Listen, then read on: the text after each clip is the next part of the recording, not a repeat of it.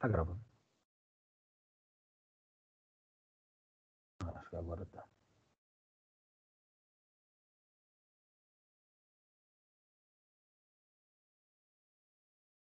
Beleza, de Creuza. Vamos lá, gente. Governo provisório, primeira fase do governo Vargas. Estou à disposição de vocês.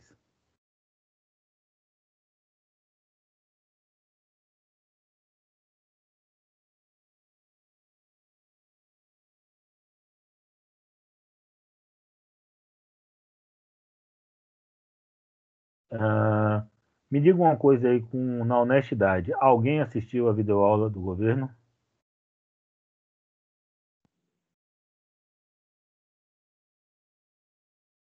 Acho que ninguém. Na honestidade. Eu não assisti ainda, Qual? não. Eu falo a verdade pro senhor. Eu vou assistir hoje. Eu, eu não também não assisti. assisti ainda não. Pro senhor. Eu assisti a Era Vargas. Então a gente vai fazer o seguinte.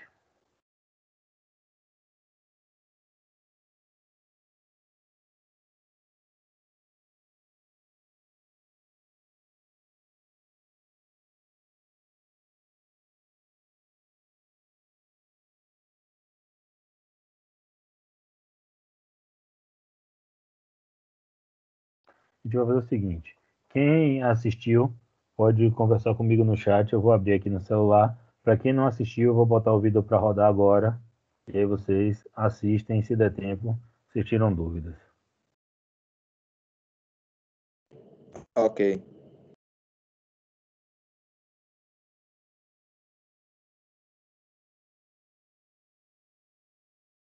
Vai ser massa para quem vê essa videoaula depois, porque vai ser tipo assim um looping louco, que a pessoa vai assistir a videoaula da aula que vai ser exibida uma videoaula gravada na videoaula que foi gravada.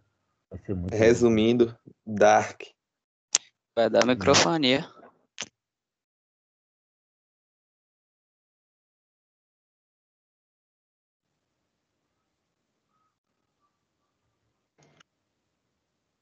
Vocês me falam aí se, se tá de boa, tá?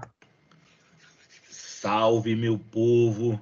Vamos dar continuidade ao, aos nossos estudos. É, então, espero que vocês tenham feito os mapas, estejam revisando ali, acompanhando os conteúdos. E se na primeira aula a gente viu é, o governo provisório, como é que Vargas chega ao poder, Opa, foi mal, acho que eu botei o vídeo do governo errado.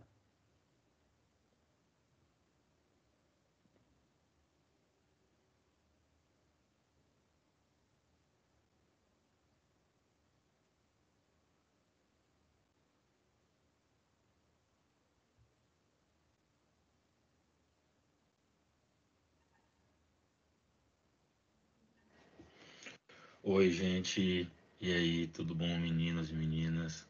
Espero que vocês estejam se cuidando. Hoje nós vamos dar início ao estudo do que é chamado muitas vezes de Era Vargas. Aqui a gente intitulou o primeiro governo Vargas, que vai de 1930 a 1945. A aula vai ser dividida em três momentos, acompanhando as diferentes conjunturas de seu governo. Então, governo provisório de 30 a 34, o governo constitucional de 34 a 37 e o Estado Novo de 37 a 45. Espero que vocês gostem. Vamos lá.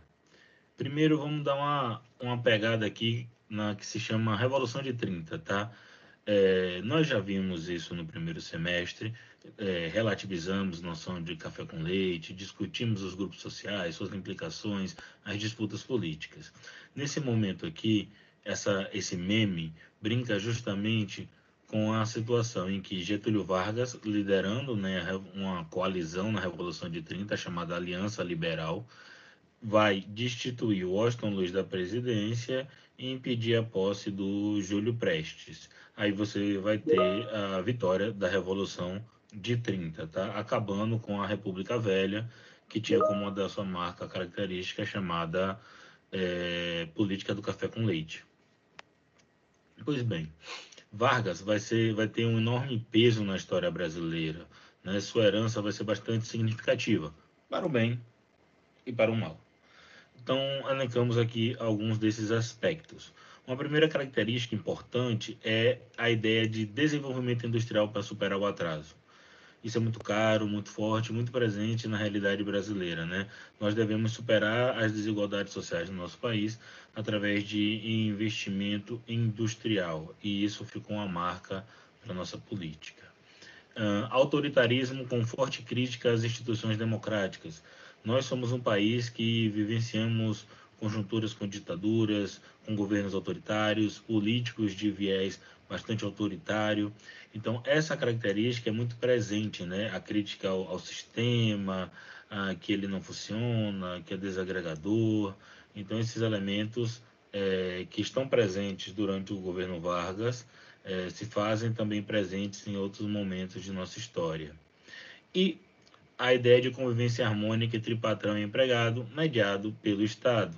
Ou seja, a ideia de criar normas, instituições, condutas, se faz apelos para que patrão e empregado tenham uma política conciliatória e que para isso seja mediado pelo Estado.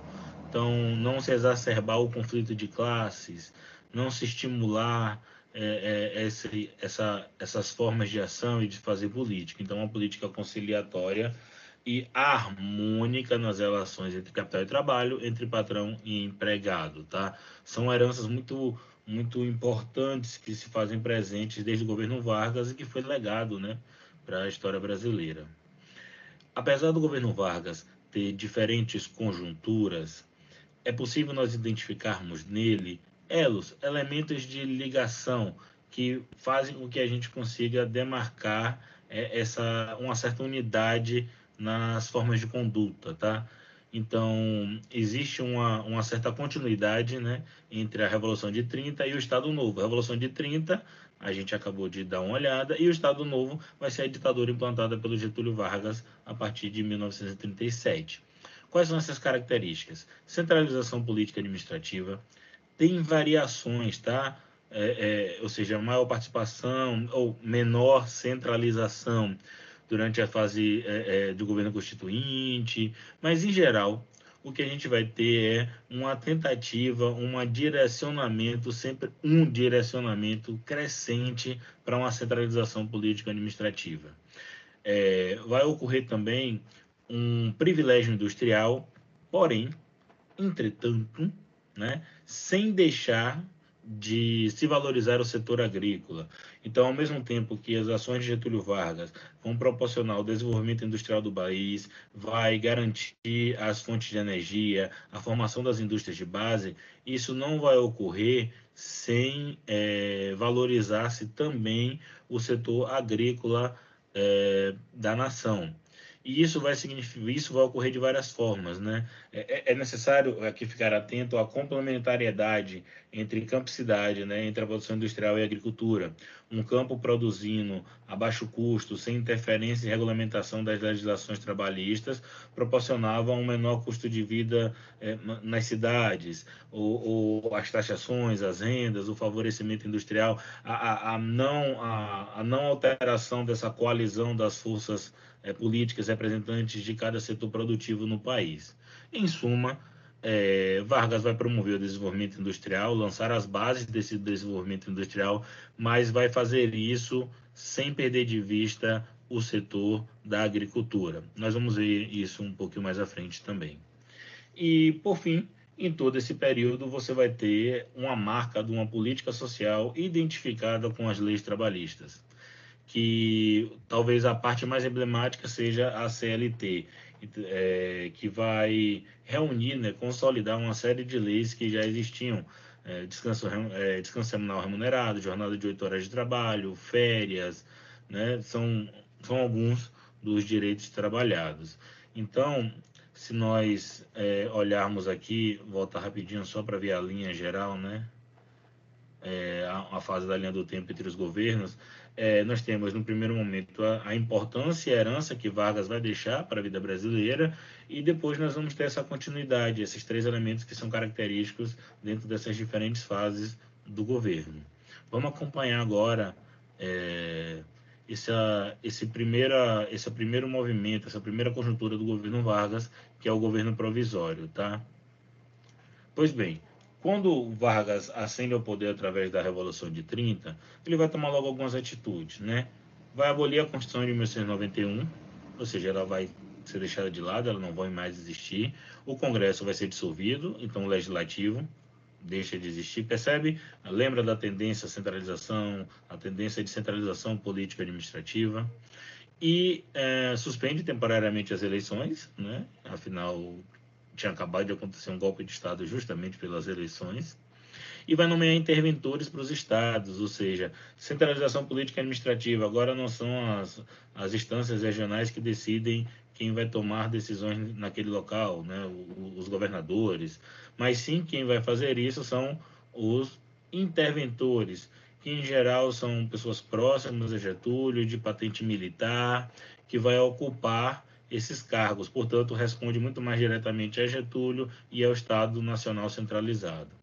Ele também vai criar é, o Ministério da Educação e Saúde, que visa uma fazer uma reforma pedagógica no país, lançar as bases do sistema universitário brasileiro, voltado para o ensino e pesquisa, então aqui desenvolvimento de quadros técnicos, incentivo à pesquisa, tudo pensando a nação e desenvolvimento né, industrial, tecnológico, promoção de ciência, atrelada aos interesses nacionais e centralizados no Ministério da Educação e Saúde. Sobre a relação entre vagas e trabalhadores, eu vou sempre pontuar né, em, cada, em cada momento que a gente for acompanhar é, as conjunturas do, do primeiro governo, eu vou sempre separar um item para tentar sintetizar como é que foi a relação de Vargas e os trabalhadores naquela conjuntura.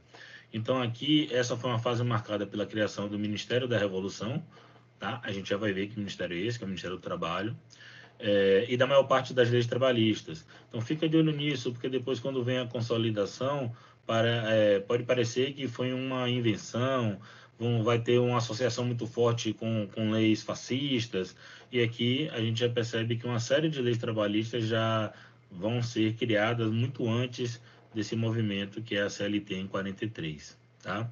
Esse momento também vai ser o de difusão do sindicalismo oficial e sua competição com organizações autônomas de trabalhadores.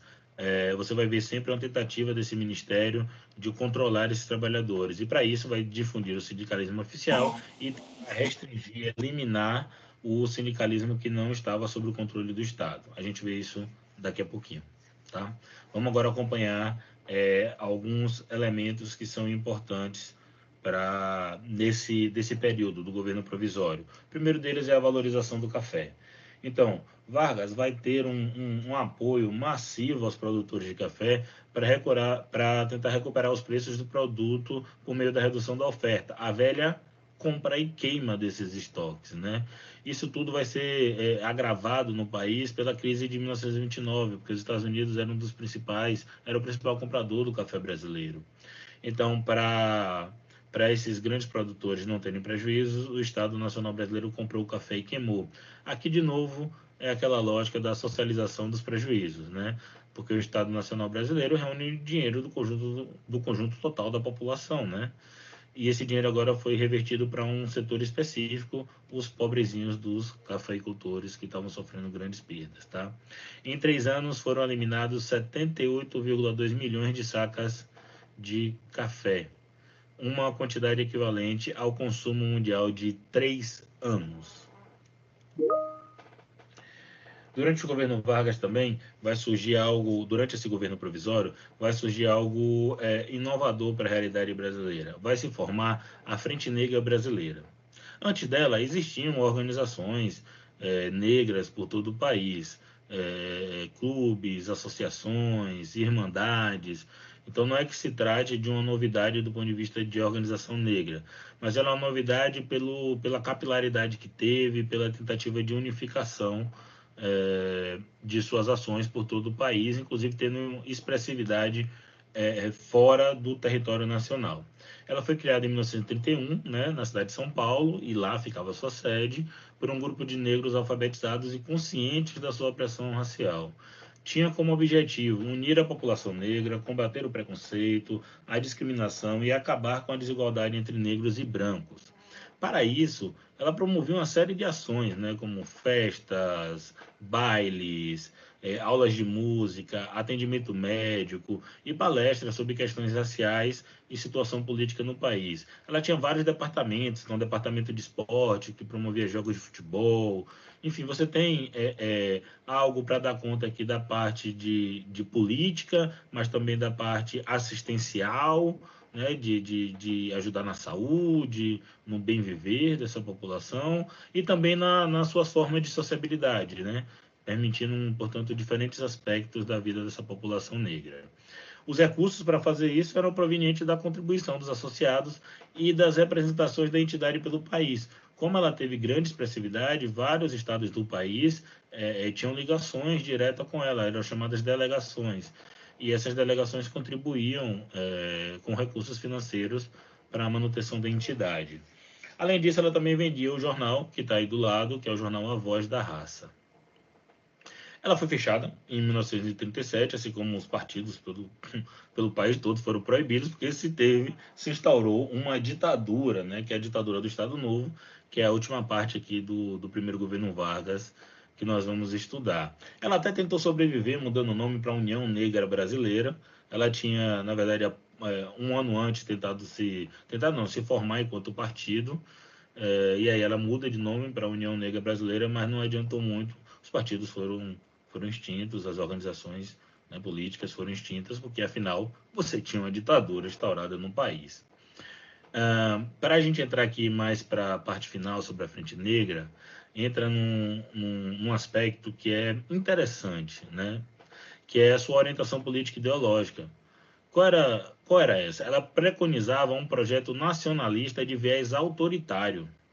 Observem que não é tão diferente do que acontece em várias partes do mundo, né?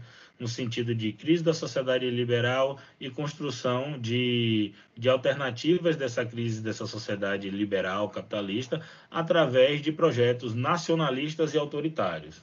Né? Ela defendia um governo forte, centralizado e de obediência à figura do líder.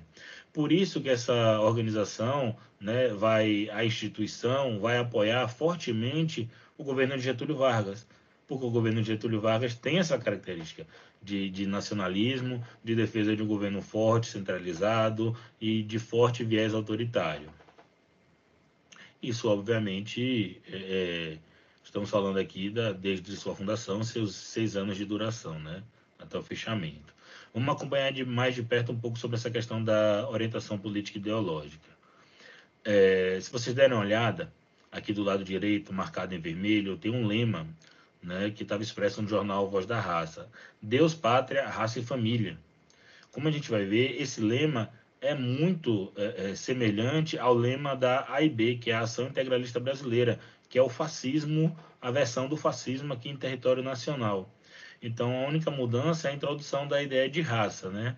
Por que, que isso acontece, né? O Arlindo Veiga dos Santos, que era um dos presidentes, era um presidente, né, da da, da Frente Negra, né, que teve dois presidentes, ele foi um, um deles, é, mantinha intercâmbio com a IB. Era amigo né, do Plínio Salgado. E esse Arlindo é, Veiga dos Santos declarava publicamente sua admiração pelos movimentos fascistas na Itália e na Alemanha. Fica ligado que ele, isso não é uma, uma, uma excepcionalidade do Arlindo Veiga dos Santos. Por todo mundo existia esse apoio, né? Isso aqui estamos falando de momento anterior à solução final, ao holocausto, essas características em que é, esses grandes líderes se apresentavam para o mundo como defesas de interesses nacionais, inclusive várias nações liberais, vários é, é, é, é líderes mundiais não tinham nenhum problema, né? Ainda que algum deles depois tenham vindo a lutar contra o fascismo e terem sido legados na história como pessoas que combateram o nazismo e o fascismo. É, então, portanto, não se trata aqui de isentar de responsabilidade o Arlindo da Veiga e a parte da frente da frente negra brasileira que que tinham essas inclinações de viés autoritário, né, que, que é, é de proximidade com os integralistas, de apoio a um governo autoritário como Getúlio Vargas, de nutrir simpatias pela Alemanha e pela Itália fascista, mas sim contextualizar é, como é que isso está ocorrendo. Por isso que vale o alerta de que não havia homogeneidade entre os participantes da Frente Negra Brasileira. Então, você militavam negros monarquistas, integralistas, socialistas e comunistas. Então, mais uma vez, aqui é melhor. Não mais uma vez, mas observem que a população negra não tem um comportamento único, né? Então, você consegue é, acompanhar com essas diferentes tendências. É, conflitos em torno da direção política e ideológica dessa organização existiram desde o princípio, né? É, e a gente pode observar, além dessa pluralidade, essa certa pluralidade, em 1932 você vai ter uma ruptura nessa organização, que vai ser a fundação da Legião Negra. Ela era liderada por Joaquim Guaraná Santana, era uma organização que rompe com a neutralidade da Frente Negra Brasileira. Quando acontece a Revolução Constitucionalista de 1932, é, a Frente Negra Brasileira, apesar de, de apoiar Vargas, ela se declara neutra, né? A sede dela ficava em São Paulo, o epicentro da, da Revolução Constitucionalista. Ela declarou neutralidade, mas uma parte dessa Frente Negra não achava isso correto. Então ela se separa, rompe, monta a Legião Negra, né? E defende a, é, a Constituição e luta na Revolução Constitucionalista. Para essa, para essa galera, Lutar na Revolução Constitucionalista significava opor-se à opressão, defender o regime da lei e da democracia e, no limite, a própria pátria. Então, eram esses os interesses e que não, e que não estariam expressos na forma como Getúlio Vargas conduzia é, o Estado Nacional Brasileiro. Pois bem, essa, após a Revolução Constitucionalista, essas pessoas não receberam apoio, é, ao contrário do que aconteceu com os brancos que lutaram na Revolução Constitucionalista, eles é, então retiraram o caráter militar, né, que tinham da organização, já que né, pegaram em armas, tiveram participação de muitas mulheres nessas lutas também, e passaram a atuar de maneira civil, dando amparo a esses soldados negros que tinham lutado na Revolução Constitucionalista. Mudaram o nome depois para Legião Negra do Brasil e continuarem em atividade até 1960. É, ainda que a gente não, não vá desenvolver longamente esses aspectos, é importante só ficar ligado, porque muitas vezes a gente estuda a população negra depois da, da escravidão, é, chega a estudar ali na Primeira República e parece que a galera sumiu. A galera não sumiu, está presente, está sofrendo com preconceito racial, está sofrendo com diferentes formas de autoritarismo, mas também está se organizando e está lutando contra isso. Nessas ações, elas tomam posições completamente né, distintas e a população negra não é totalmente igual. Então essa organização que ela é extremamente importante porque coloca em debate esses temas raciais, tenta unificar a população negra, é, tem expressividade por todo o país, inclusive fora dela. No entanto, é uma organização com viés autoritário, que, que, que é próximo dos integralistas, que é um movimento fascista, em que suas lideranças é, é, nutriam afeição pelo fascismo na Itália e na Alemanha, ainda que não fosse uma organização homogênea, portanto, nós vimos essa pluralidade, existiam comunistas, socialistas e outras tendências aqui também se fazendo presentes, e é justamente dessa tensão entre seus membros que vai ter a ruptura e a Legião Negra sendo formada na luta da Revolução Constitucionalista de 1932. Revolução essa que a gente vai ver daqui a pouquinho, tá bom? Pois bem, vamos acompanhar aqui o Ministério da Revolução, que é talvez o fato, um dos fatos mais emblemáticos e mais importantes ligados ao governo Vargas. O Ministério da Revolução, como foi chamado, é, na verdade, o Ministério do Trabalho, Indústria e Comércio.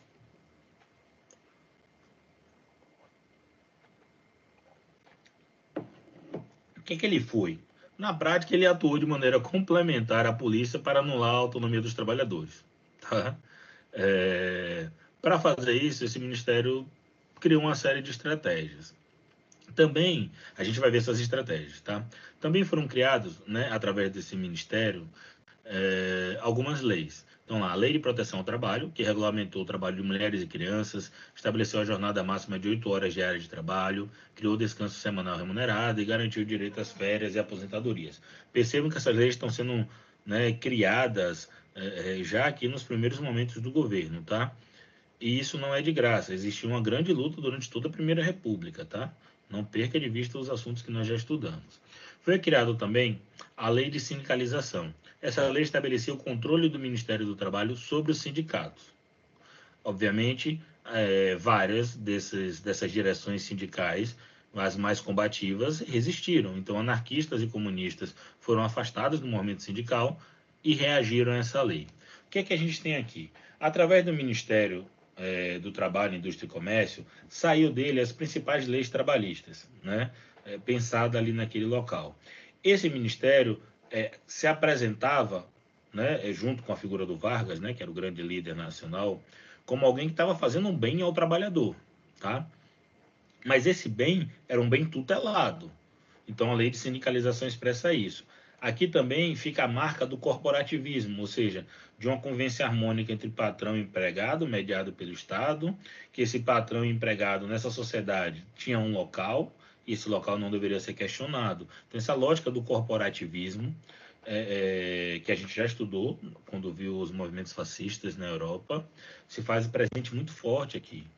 Então, esse Ministério da Revolução, ele vai ter essa característica, né, de tentar aparecer através das leis e de suas atitudes como algo bom e positivo para os trabalhadores, mas isso tem um custo. E esse custo é justamente o controle, a perda dessa autonomia. Os trabalhadores não eram bobos, viam isso e procuraram resistir. Então, para fazer cumprir essa agenda, é, esse ministério criou algumas estratégias. Então, vamos acompanhar aqui. Se vocês olharem na imagem, está em um Vargas fumando um charutão aí, com a cara meio fechada, com uma bota com esporas e segurando um chicote. Isso remete a controle, né?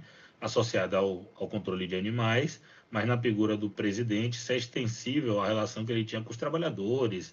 É, é, a crítica aqui é a relação que ele estabelece com os trabalhadores, ou seja, uma relação de controle, mediante, inclusive, o uso da violência. Vargas foi legado né, para a história brasileira como aquele que foi o pai dos pobres. Essa imagem foi construída e essas leis aparecem como uma dádiva do governo, né? É...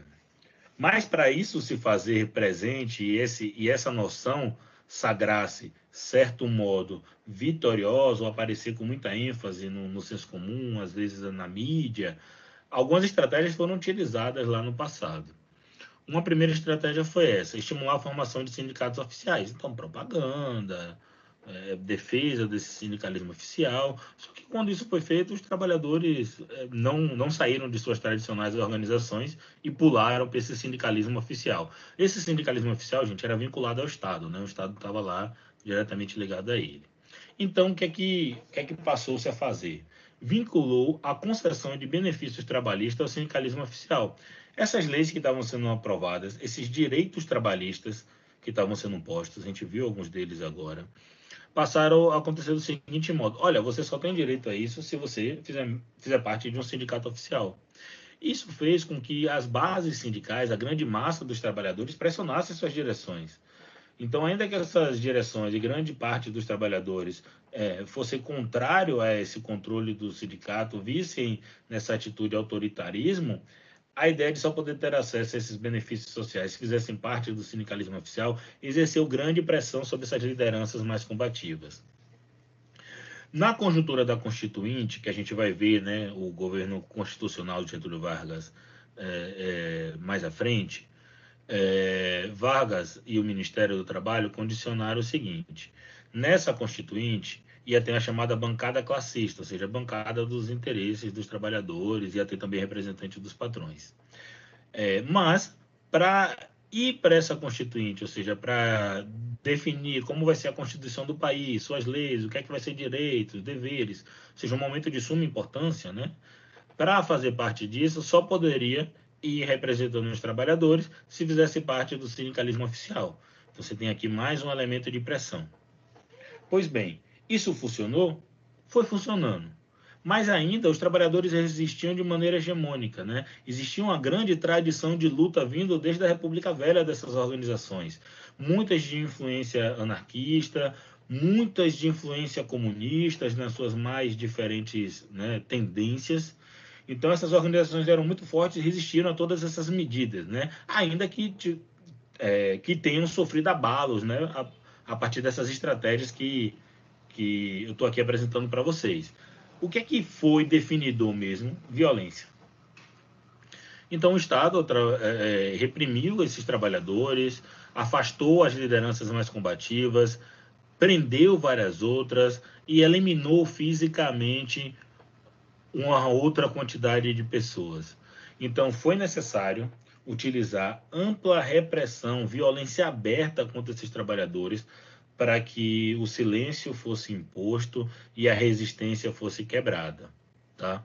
A gente vai acompanhar é, um pouco mais lá na frente, na fase do Estado Novo, como é que se constrói esse discurso do trabalhismo de Vargas. E isso é, funciona de maneira complementar. Essas estratégias sendo adotadas e depois a repressão violenta. Então, num, num cenário em que o contraditório, em que a disputa né, é cesseada pela violência, pelo medo, cresce é, essa noção do Vargas como pai dos pobres, porque existe toda uma política de publicidade, de divulgação atrelada a isso, e não tem ninguém para se contrapor, ou pelo menos não se tem com tanta força como se tinha antes, tá? A gente acompanha melhor lá na frente, mas aqui já está enunciado as estratégias que foram utilizadas pelo Ministério da Revolução para tentar controlar esses trabalhadores. Bem, Vargas está no governo provisório e o nome, como diz, tem que acabar em algum momento, afinal é provisório. Isso não está acontecendo e está deixando muita gente satisfeita. Um desses grupos insatisfeitos é a elite paulista, que ela vai chamar a Revolução Constitucionalista de 1932. Como é que é essa revolução? É um movimento armado que estoura em São Paulo, tá? sob a liderança de, do general Isidoro Dias Lopes e do civil Pedro Toledo. Qual é a pauta desses caras? Qual é a agenda? Eles estavam injuriados porque tinha sido nomeado um interventor, que era o João Alberto, um pernambucano, para São Paulo. Eles queriam que fosse um interventor paulista e civil, né? Lembra aquela ideia de centralização política e administrativa? De novo aqui. Autoritarismo? De novo aqui. Então, em São Paulo se formam é, organizações para lutar contra, contra esse interventor e contra as ações de Vargas que eram consideradas ditatoriais. Vocês deram uma olhada aqui na imagem ao lado, né? Tá a figura de um, de um bandeirante maior, gigantesco, então representando essa força, esse tamanho todo, e Vargas é, pequenininho sendo é, é, é, segurado pela mão, né? agarrado pela mão, e tem as letras abaixo a ditadura, né? Eu não vou entrar aqui no mérito do Bandeirante, que tá, a gente anda contestando muito né, pela violência, genocídio e por aí vai, mas essa é a imagem é, construída aqui nesse momento, associada à figura do Bandeirante como um defensor, como um sujeito forte contra Vargas, é pequeno, amordaçado. Amordaçado não, é, é apertado. Então, era essa noção que os paulistas tinham do que estavam fazendo. Eles se organizam primeiro na Frente Única Paulista, que foi fundada em 32, e reunia representantes do Partido Democrático e do Partido Republicano Paulista. Eles pleiteavam o estabelecimento da normalidade constitucional e a nomeação de um interventor civil paulista. Ou seja, aquela, lembra que a Constituição tinha sido abolida por Vargas? Eles queriam, olha, precisa ter Constituição, normalidade constitucional e tirar esse interventor daqui. A coisa, o bicho vai pegar mesmo quando vai se formar esse, esse movimento, o MMDC. Como é que acontece? MMDC é, vai se formar quando quatro estudantes foram mortos a tiro durante uma tentativa de invasão de um jornal tenentista. O nome desses estudantes eram Martins, Miragaia, Drauzio e Camargo. E eles vão acabar denominando esse movimento. As suas iniciais se tornam a sigla e o símbolo do movimento liderado pelos paulistas, tá? Então vocês podem observar aqui nesses cartazes eles estão à sua espera. Para completar o batalhão, aliste-se. Ou seja, a galera é eclode no movimento armado e está fazendo campanha de alistamento, campanha para que a população participe. Então está ali a sigla MMDC. O mesmo aqui do outro lado, voltado para as mulheres. Né? A ideia de associar a mulher à enfermagem, a cuidado. Uh, você tem um dever a cumprir, consulte a sua consciência, MMDC, bem no estilo de outros cartazes que a gente já viu também é, de campanha publicitária dessa época, quando estudou é, esses eventos e lutas pela Europa. Convocação às armas, e aqui tem um batalhão lutando na Revolução Constitucionalista, tá? O que é que Vargas faz, meu parceiro? Vargas não conta conversa, velho. Reprime. Então Vargas diz: vem tranquilo que isso aí tá pouco, pai. E aí ele reprime duramente né, a Revolução Constitucionalista, é, apesar de, de, ele reprimir né, duramente essa revolução constitucionalista, portanto, ela acaba derrotada, é, vai se imprimir, vai se passar a adotar algumas mudanças. Então, ela é derrotada, mas ganha algumas coisas, né, no, no plano geral. Vai ser promulgado, né, vai, vai ser adotado o Código Eleitoral de 1932, e esse código cria uma justiça eleitoral, institui o voto secreto, reduz o voto de 21 para 18 anos de idade, além de garantir o direito de voto às mulheres. Aqui você tem a Anísia Floresta, que tem um livro Direito das Mulheres e Injustiça dos Homens. No Rio Grande do Norte foi o primeiro né, local a legalizar o voto feminino. No entanto, gente, somente mulheres casadas com autorização do marido, viúvas e solteiras com renda própria poderiam votar, tá? Participaram das lutas Berta Luz e a Carlota Pereira de Queiroz. Opa, deixa eu voltar. Bem, essas restrições só foram tiradas do Código Eleitoral em 1934, ainda que o voto feminino não, não tivesse passado a ser obrigatório, como era o masculino. Pois bem, com o Código Eleitoral estabelecido, vai se formar é, a Constituinte, vai se ter uma Constituição e vai colocar fim ao governo provisório e dar início ao governo constitucional de Getúlio Vargas. A gente termina esse primeiro momento da, da aula sobre o primeiro governo Vargas. Eu peço a vocês que façam o mapa mental, que ajuda, ele ajuda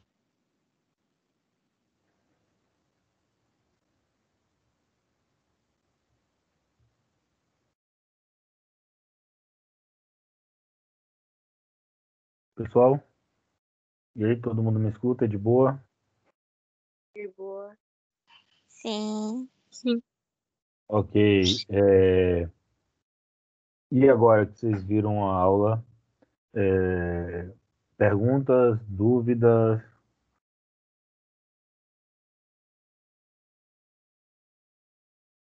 Não? Eu não entendi muito esse negócio do recru, recru, ai, recrutamento do, para os exércitos. Em que parte no, no- na Revolução Constitucionalista? Sim. É porque os paulistas passaram a recrutar as pessoas, sabe aquelas campanhas de guerra? Quando a gente viu a Primeira Guerra Mundial, quando é, que tinha os cartazes é, fazendo campanha. Então o recrutamento era isso, ver, convencer a população, né, sobretudo os homens, para ir para o fronte de batalha, mas também as mulheres. Lembrando que as mulheres estavam ali em posições muito mais associadas àquela ideia do que seria o feminino, que é o cuidado, a maternidade, esse tipo de coisa, então a enfermagem por isso. É, E aí o recrutamento é isso, é arrumar soldado para ir lutar no fronte, porque tinha, teve Eu achei que guerra. ele chegava lá nas casas das pessoas e falava assim, ó, seu filho vai- vai pra guerra e pronto. E aí o cara tinha que ir. Então, só que aí a gente está tratando de um Estado que está se rebelando contra a União. Então, você tem um, um- uma dificuldade a mais, que é tipo, se o cara não quer lutar, o cara corre para um Estado do lado que não tem. que não está se rebelando contra a União, sabe? Então, precisa também querer que esses soldados façam parte da guerra. Mas sim, nós temos vários exemplos de recrutamento forçado ao longo da história. Nessa Revolução Paulista, em particular, eu não tenho esse registro. Posso até pesquisar para saber se teve recrutamento forçado. É, quando vocês pensam em questões, é, Ludmilla colocou aqui uma, uma notícia sobre a taxação de livros, né? É, eu acho que é- vocês têm que dar uma olhada, tá, nessa questão, porque várias livrarias e editoras estão fechando no país, né?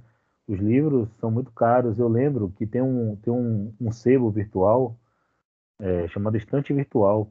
E quando eu entrei na universidade e comecei a comprar livros, era muito legal porque além dos livros serem mais baratos, o frete era tipo um real, dois reais. E isso tem muito tempo, tá?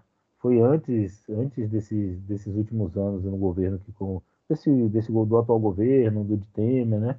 E aí começou a ter taxações desde aquele período, né? É, aumentando os fretes e por aí vai. Então acho que é muito interessante vocês ficarem de olho nisso aí. Essa ideia é equivocada, tá? Que somente é, rico lê. Mas se a gente aceitasse a premissa de que só rico lê e por isso nós fôssemos taxar, que outras coisas só rico tem que a gente poderia taxar?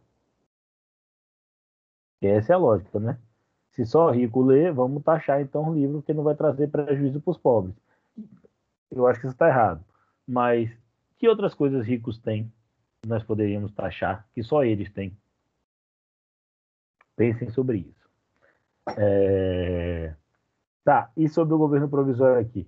Gente, uma outra pergunta para vocês, uh, para eu tentar me organizar mesmo. Eu sei que já está acabando uh, nosso momento das disciplinas, mas para eu tentar entender. É... Ter as videoaulas com acesso prévio é melhor para vocês ou vocês preferiam que essa aula fosse de exposição de conteúdo é, do modelo mais tradicional? Só para eu ver, eu tenho uma ideia.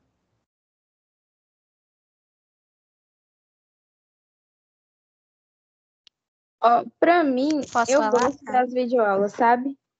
Mas seria melhor se fosse a aula com conteúdo. tipo, Entendeu? Não é possível fazer os dois juntos, não, Xim? Tipo, você divulga o vídeo aula em um dia e no outro dia você meio que faz uma explicação do que você tava falando Um ali. resumo. Tipo um resumo. Dá para fazer, só que é praticamente fazer o mesmo trabalho duas vezes, né? No sentido de que é, mas dá para fazer. É, dá para fazer como resumo, então para não ser o mesmo trabalho. Mas a Ou então o pergunta, senhor Chaves do Ou Dá. citar as coisas mais importantes, assim. tá, Michelle, não, Michelle vai na linha do resumo, coisa mais importante, Beatriz.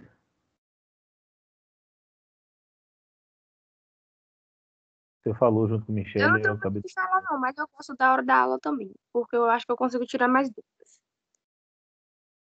Tá. Então, é, por que eu estou perguntando isso a vocês? Porque eu estou percebendo que a participação de vocês não está aquém da que eu esperava.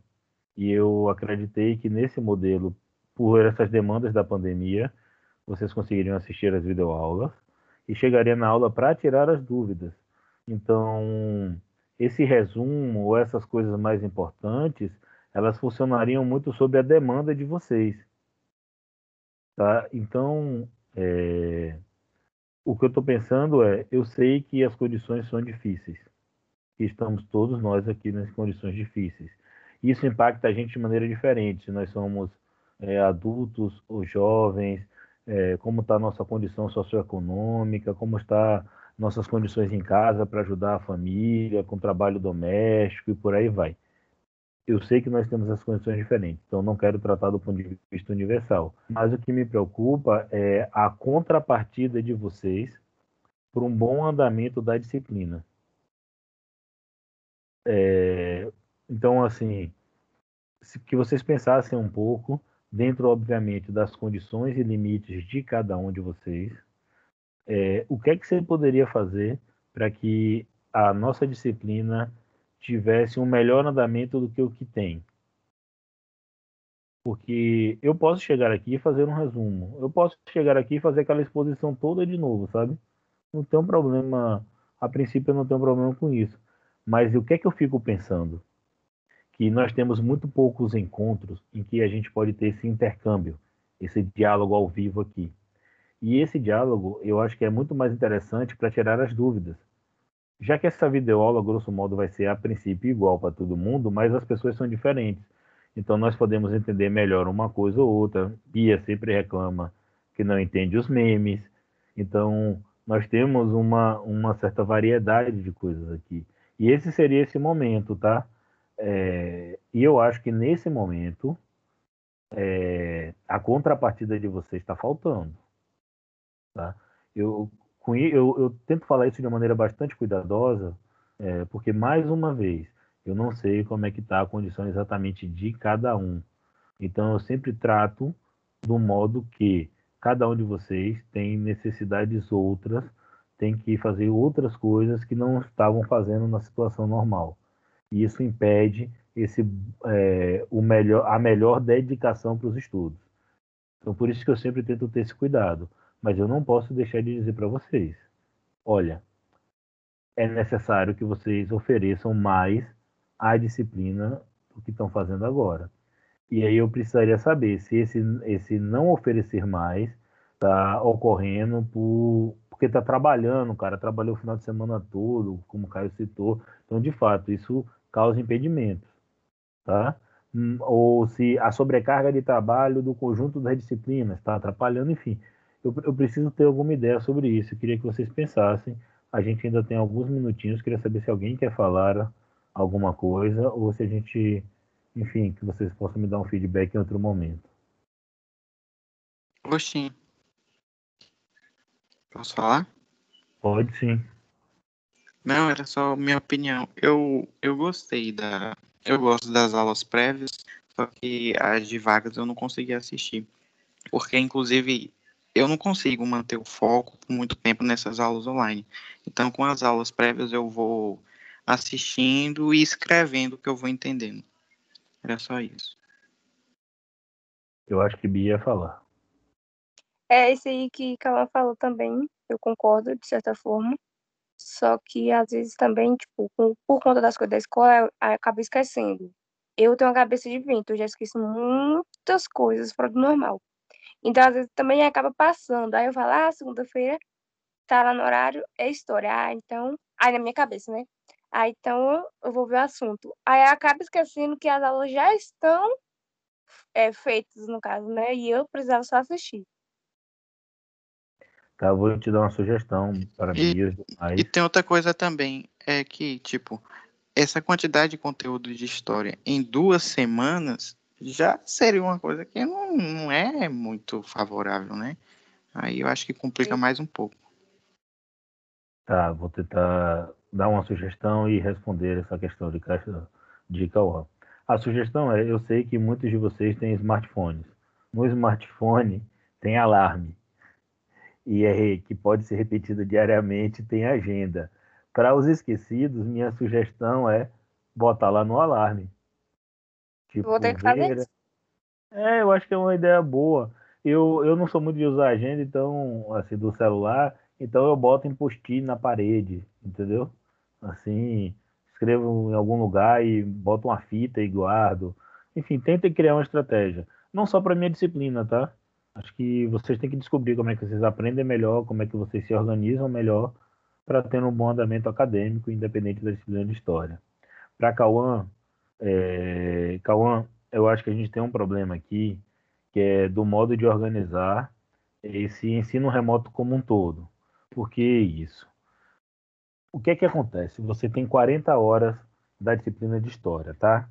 É, parte dela síncrona e parte assíncrona. Na parte assíncrona, você deve considerar, é, levando em conta a carga horária que está disponível, que o aluno vai estudar duas horas por dia da disciplina de história. Então, quando eu faço o planejamento, eu estou considerando isso, tá? Que é o que está lá na organização, na instrução normativa, enfim, no que foi passado para a gente. E o que a gente tem que lidar. Então, estou considerando duas horas por dia de materiais que vocês possam estudar. Então, eu preparo as videoaulas e deixo materiais complementares para cumprir esse leque. E aí, de fato, quando você pega para olhar, é, os conteúdos de história parecem muitos. É, só que eles estão levando em conta isso. É, essas duas horas, que é o que é planejado. Então, eu tenho uma crítica de fundo aqui que a gente precisa avaliar, e eu digo a gente é as pessoas que compõem a instituição, professores, é, técnicos administrativos, gestão, alunos, tá? A gente precisa avaliar o andamento dessas APNPs considerando isso. É, que tem essa carga horária. Acho que isso é, isso é uma questão fundamental. Porque a gente é cobrado para que produza dentro desses, desses parâmetros, sabe? E ao mesmo tempo, se levar em conta que vocês têm cinco disciplinas, em média, por cada semestre, isso dá 10 horas de estudo por dia. Vocês passam 4 horas pela manhã assistindo aula, dá 14 horas. Se considerar que dorme 8 horas de sono, dá 22 horas. Sobra 2 horas livres. Tá? Então eu acho que tem que é, dar uma pensada de fundo nisso. E eu acho que talvez outra coisa que poderia ter minorado é se a disciplina de história tivesse uma carga horária maior e flexibilizada um pouco mais. É, de todo modo, eu entendo a angústia de vocês que estão sendo colocados, eu estou só apresentando aqui é, a parte de como os professores estão sendo cobrados sobre determinados parâmetros e porque eu fiz algumas escolhas, tá? Eu fiz a escolha de fazer desse modo porque eu jurava que ia ser melhor para vocês, profundamente, porque poderiam consultar a qualquer momento, é, veriam previamente, em vez de eu passar um texto, por exemplo. Estou ligado que vocês reclamam mais. Então, se vocês perceberem, a disciplina retirou muito de textos que eu sempre dava para vocês lerem. Eu quero que vocês continuem lendo, mas eu coloquei lá numa demanda complementar. Enfim, eu criei um pouco dessas estratégias aí para ver como é que vocês se sairiam. Eu vi que duas pessoas levantaram a mão aí. Quem quiser falar, pode falar. Eu vou fazer o seguinte, gente. É, falem aí quem quiser falar. Quando vocês terminarem, eu, eu paro a gravação.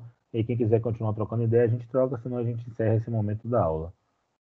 E eu acho que Rafael tinha levantado a mão e eu vi outra pessoa levantar a mão, mas eu me perdi. A minha eu levantei sem querer. Não faz isso não, cara. Mata o professor. O professor tá com esperança aqui, com a mãozinha levantada, e você faz um negócio desse, cara. Ó, eu gostei do. foi eu. É que, ainda assim, que história seja apenas duas horas diariamente, também tem as outras disciplinas. Aí, por exemplo, se ficar é, duas horas de matemática, duas horas de química, e aí só as três disciplinas já ocupa seis horas diariamente. Fora as aulas que a gente tem é, online, essas daqui da agora das de 8h40 até meio-dia, e ainda, tipo, pegar mais seis, oito horas de outra disciplina fica muito pesado pra gente. Ainda Não, mais nesse período tão angustiante, né? Não, eu sei, eu sei. Tanto eu, eu fiz a conta aqui agora, cinco disciplinas, duas horas por dia, dá 10 horas. Oito horas de sono, 18, quatro horas de aula pela manhã, 22 horas. É, eu considerei também que eu tô ligado que é, parte dos professores não estão necessariamente gravando as aulas. Não é que eles não disponibilizem materiais em vídeo, mas gravando as aulas. Então eu tentei entrar nesse, nesse vácuo aí que estava disponível. Perguntando a vocês, porque obviamente me parece que isso vai continuar é, ainda durante algum tempo. Eu quero tentar o máximo possível criar as condições para que vocês tenham um melhor aprendizado. E isso às vezes pode envolver eu ter que cobrar de vocês. Só que, de novo, cobrar de vocês nessas condições que nós temos é sempre uma tarefa muito delicada, tá? Então, se em algum momento aqui da minha cobrança uma ou outra pessoa achar, é, achar que eu talvez eu exigi demais para as condições que a tenha, fique tranquila, porque não é essa a intenção. É mais cobrar de que, se vocês tiverem condições, façam esse esforço de ver o material prévio. Não precisa ser necessariamente a videoaula, tem outros vídeos lá, tem texto para quem preferir ver texto, podcast para quem preferir escutar enquanto estiver fazendo, sei lá, outra coisa, enfim. Ou a consulta depois, mesmo que a aula tenha passado. Mas esse momento aqui da aula, ele está sendo planejado muito para se tirar dúvidas, para ter interação. Então é legal que a gente consiga utilizar desse modo. Quarta-feira nós temos é, um momento mais longo de encontro. Eu pretendo discutir com vocês a fase constitucional e a fase do Estado Novo. Então, dentro da condição de cada um, tenta se organizar para dar uma olhada nos materiais ou ver um, um, um desses vídeos que tem na internet, o que tiver disponível para que a gente faça desse momento da aula pode tirar as dúvidas, algo desse tipo. E se alguém tiver sugestões que não quis falar agora, que está na frente de todo mundo, porque está sendo gravado, pode me mandar depois, que eu estou aberto a escutar vocês, sempre tentando é, construir um, o melhor ambiente possível para o aprendizado, mesmo que nessas condições que nós temos agora. Bia, você ia falar alguma coisa? Quer dizer, eu estou chamando de Bia, mas... É porque Vera mandou aqui. Não, pode ser Bia, mesmo não ligo. não. É, Vera mandou aqui dizendo que dia 21, que é quarta, né? Tô certa? 21, quarta, né? É, É Tiradentes. É feriado, isso. E aí a aula vai ser rep- reposta na sexta. Aí agora ela falou que sexta. Aí eu não sei se é sexta da semana que vem ou se é sexta agora, dia 23. Aí eu perguntei ela aqui para confirmar. Aí no Eu- caso seria na outra semana.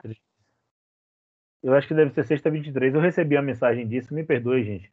é que com essa pandemia, feriado, final de semana, cada vez mais parece que não que virou um contínuo, sabe? Então tem feriado na quarta, mas acabei me passando. É isso mesmo, Bia. Tem, tem feriado na quarta. Eu acho que ela deve ser resposta, reposta no dia 23, você confirma com Vera. E aí a gente segue a reposição, tá? É, e qual é o assunto mesmo que você dessa aula? De... Era Vargas, vai ser toda era Vargas. É. Ou não, toda era Vargas, não, todo o primeiro governo Vargas. Aí, como a gente hoje é, não, talvez não tenha tirado, vocês não tinham, não tenham é, chegado com dúvidas sobre o governo provisório, a gente pode retomar na próxima aula também o governo provisório sem problema, tá? Beleza, então, mais alguém, alguma dúvida, quer fazer alguma colocação? Não? Então, gente, por favor, vou parar aqui a reunião, baixar a lista de presença, essas coisas. Eu se cuidem, tá? Juízo aí, tente se organizar para estudar. Um beijão. Só quero passar de ano, sair do IFE e ficar rica.